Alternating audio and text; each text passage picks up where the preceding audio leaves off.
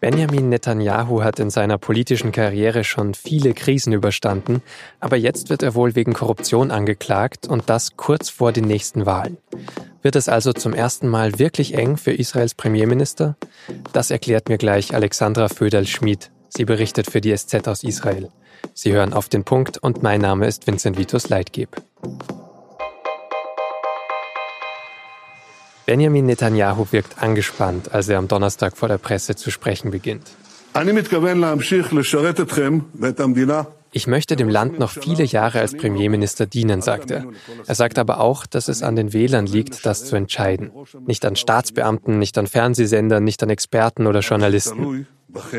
Die Absicht seines Statements ist auf jeden Fall klar. Er sieht seine mögliche Anklage als politischen Angriff. Dabei wird schon seit mehr als zwei Jahren gegen Netanyahu ermittelt, vor allem wegen Korruption in einer Affäre um einen Telekommunikationskonzern. Netanyahu soll aber auch in anderen Fällen teure Geschenke angenommen und im Gegenzug politische Gefallen getan haben. Und er soll einer Zeitung angeboten haben, wenn die positiv über ihn berichtet, dann würde er eine andere Zeitung einschränken. Dass Netanyahu wegen all dem auch angeklagt wird, ist zwar sehr wahrscheinlich, aber noch nicht fix. Zuerst muss er nämlich noch angehört werden und einen Termin dafür gibt es noch nicht. Seine Koalitionspartner haben sich am Freitag deshalb auch weiter hinter ihn gestellt. Es gelte die Unschuldsvermutung. Netanyahu kann also vorerst weiter regieren, aber sollte er das auch? Frau Föderl-Schmidt, Sie sind SZ-Korrespondentin in Tel Aviv. Sollte Netanyahu bei solchen Anklagepunkten nicht einfach zurücktreten? Nach dem, was er selbst als Maßstab vorgegeben hat in anderen Korruptionsfällen, müsste er eigentlich zurücktreten. Er selbst war Oppositionsführer, als gegen den damaligen Premier Ehud Olmert Vorwürfe laut wurden und der ist dann zurückgetreten, noch ehe die Anklageempfehlung kam. Eigentlich müsste er sich selbst das als Vorbild nehmen und das, was er damals gefordert hat, auch umsetzen. Und Korruptionsvorwürfe das ist ja etwas, was für einen regierenden Premierminister nicht einfach auf die leichte Schulter zu nehmen ist.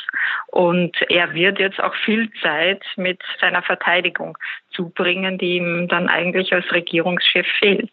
Und warum tritt er dann nicht zurück? Hat er noch so gute Chancen, an der Macht zu bleiben? Er sieht das Ganze als Hexenjagd. Er meint, dass das Ganze nur von den Linken äh, eingefädelt worden sei, um die rechtsgerichtete Regierung von der Macht zu drängen. Außerdem sieht er einen Komplott äh, von Journalisten. Also alle sind gegen ihn. Und er hat wiederholt beteuert, es sei nichts dran, die Vorwürfe seien absurd und er sieht schlicht und einfach sich als Opfer und nicht als Täter. Aber es wurde doch sehr lange und sehr ausgiebig ermittelt, also zwei Jahre lang. Ist da wirklich auch gar nichts dran oder kann man das noch nicht sagen? In manchen Fällen wurde sogar drei Jahre ermittelt. Er selbst ist auch zwölfmal befragt worden. In dem äh, Fall, der als am gravierendsten eingestuft wird, wurden sogar 160 Zeugen befragt. Da geht es eben um den äh, Telekommunikationskonzern BESEC. In diesem Fall ähm, scheint die Beweislage sehr gut zu sein. In den anderen Fällen äh, wurde auch sehr viel ermittelt. Ähm, aber da lautet der Vorwurf nicht auf Bestechlichkeit, sondern unter Anführungszeichen nur auf Untreue ähm, und äh, Betrug. Also der gravierendste ist dieser rund um den äh, Telekommunikationskonzern BESEC. Das heißt, da gibt es eigentlich jede Menge Zeugen und Beweise. Netanyahu sagt trotzdem, es ist eine politisch motivierte Ermittlung. Lässt sich das denn so halten, wenn Sie jetzt zum Beispiel auch auf den Generalstaatsanwalt schauen, der das Ganze organisiert? Die Polizei hat im Dezember ganz klar empfohlen, Anklage zu erheben in allen drei Fällen und auch wegen Bestechlichkeit. Davon hat eben der Generalstaatsanwalt Abstand genommen und eben nur bei dem Besek-Fall Bestechlichkeit in den Vorschlag geschrieben.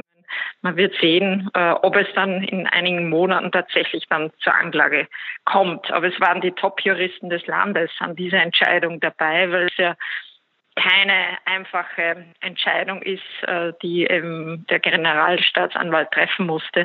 Eine Anklage gegen einen regierenden Premier. Das ist ein Schritt, der von eminenter politischer Bedeutung ist. Und das just eben kurz vor der Wahl.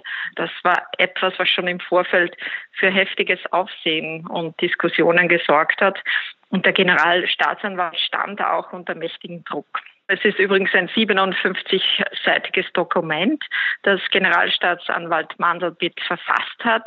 Es ist sehr umfangreich und äh, es ist ein Schriftstück, das sich eben auch direkt an Netanyahu richtet. Und da sind dann auch Sätze drinnen. Ähm, ja, also du wusstest, dass äh, sich hier um Bestechung handelt. Also ein sehr persönliches Dokument, äh, nicht nur ein juristisches. Aber auch wenn der Generalstaatsanwalt Netanyahu persönlich anspricht, ist das jetzt kein persönlicher Zug gegen ihn, sondern einfach rechtsstaatlich.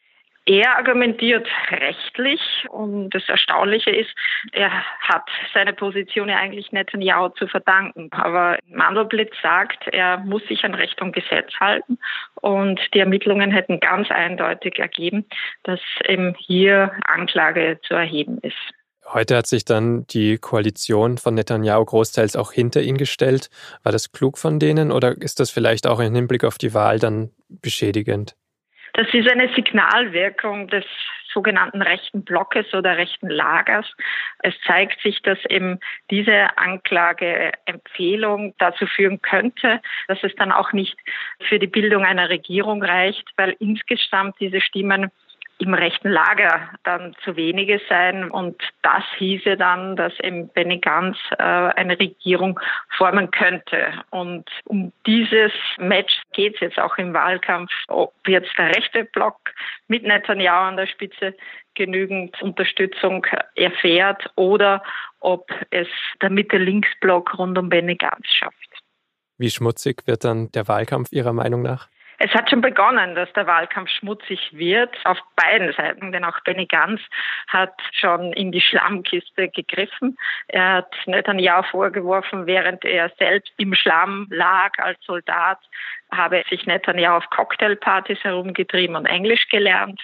Auf der anderen Seite wurde ein Video kurzzeitig gezeigt, da wurde ganz für zukünftige Tote verantwortlich gemacht. Also es wird schmutziger und schmutziger und vermutlich in den nächsten 40 Tagen bis zur Wahl wird da noch einiges nicht sehr Schöne zum Vorschein kommen.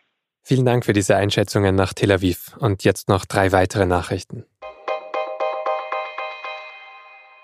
I am very proud to stand with you here today in Hamburg. You, the German students, have made history and you should be very proud of yourselves. Ihr Schüler hier in Deutschland habt Geschichte geschrieben und solltet stolz darauf sein. Das hat Greta Thunberg heute in Hamburg gesagt. Die 16-jährige Klimaaktivistin hat am Freitag zusammen mit 3800 jungen Menschen für eine bessere Klimapolitik demonstriert. Bis Politiker mehr an ihre Generation denken, würde sie den Streik fortsetzen. Diese sogenannten Fridays for Future finden seit Wochen in ganz Europa statt. In Deutschland inzwischen in mehr als 30 Städten.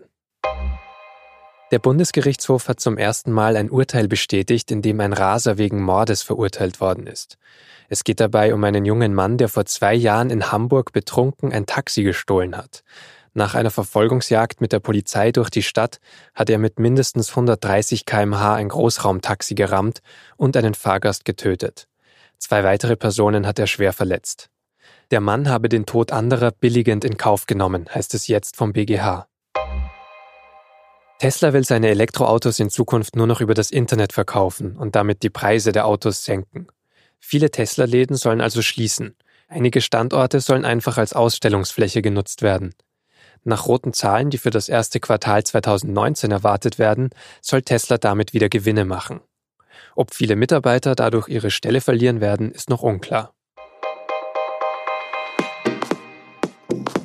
Viele Unternehmen in Deutschland müssen diverser werden. Wie das funktionieren kann und wie vor allem Männer dabei mithelfen können, darum geht es in der neuen Folge des SZ-Podcasts Plan W. Wir freuen uns, wenn Sie reinhören. Sie finden ihn unter sz.de-plan W. Außerdem läuft immer noch unsere Umfrage zu auf den Punkt. Auch da freuen wir uns, wenn Sie mit wenigen Antworten unter sz.de-podcast-umfrage helfen, unseren Podcast besser zu machen.